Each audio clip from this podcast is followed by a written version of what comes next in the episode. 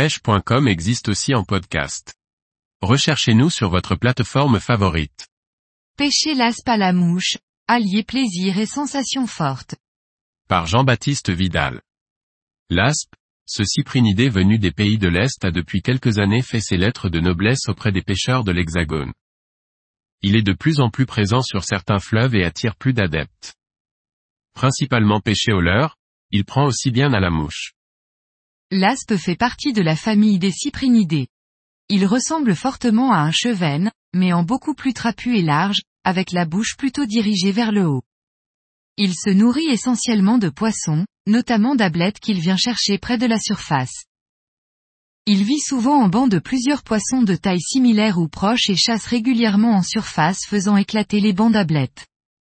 L'aspe aime les eaux plutôt rapides et vient souvent dans les courants, proches des structures comme les enrochements, les piles de pont, épis rocheux, tout ce qui peut casser les veines de courant. Sa pêche se pratique depuis une vingtaine d'années notamment en Alsace sur le Rhin et affluents. On le retrouve aujourd'hui aussi en Loire et ses affluents dont la Vienne et l'Allier où il remonte pour coloniser de nouveaux secteurs. Il commencerait à se développer également sur la Seine. Il se recherche surtout en surface au leurre avec comme référence les Water Monitor et Water Mocassin, mais il est de plus en plus adapté à son milieu et méfiant sur les zones où sa pêche s'est développée. Certains pêcheurs le pêchent aussi à la lame, au casting jigs et leur dure. Ses attaques sont fulgurantes et provoquent des gerbes d'eau à faire pâlir n'importe quel autre carnassier. Cependant, il est assez lunatique et il demande une bonne connaissance de ses mœurs et coutumes et postes privilégiés. Il faut souvent couvrir beaucoup de terrain pour enfin déclencher une attaque. La touche est très violente, et le combat dépend de la puissance du courant. Ce n'est pas un très grand combattant, mais il peut tout de même bien faire plier le carbone. C'est surtout pour ses touches et attaques fulgurantes que les pêcheurs les recherchent. Il faut dire que cela provoque de bonnes montées d'adrénaline.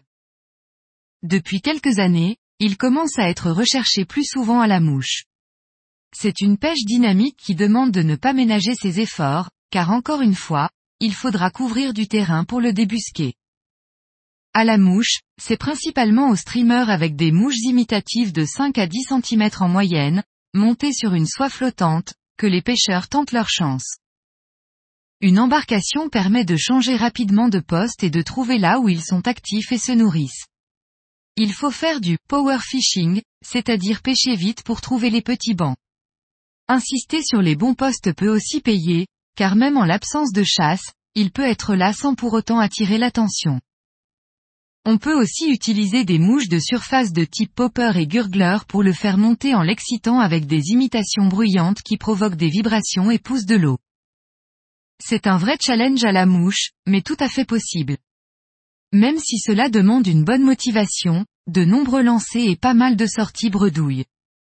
Mais le jeu en vaut la chandelle, et si l'on a l'occasion de prendre son premier, on a rapidement envie d'y retourner.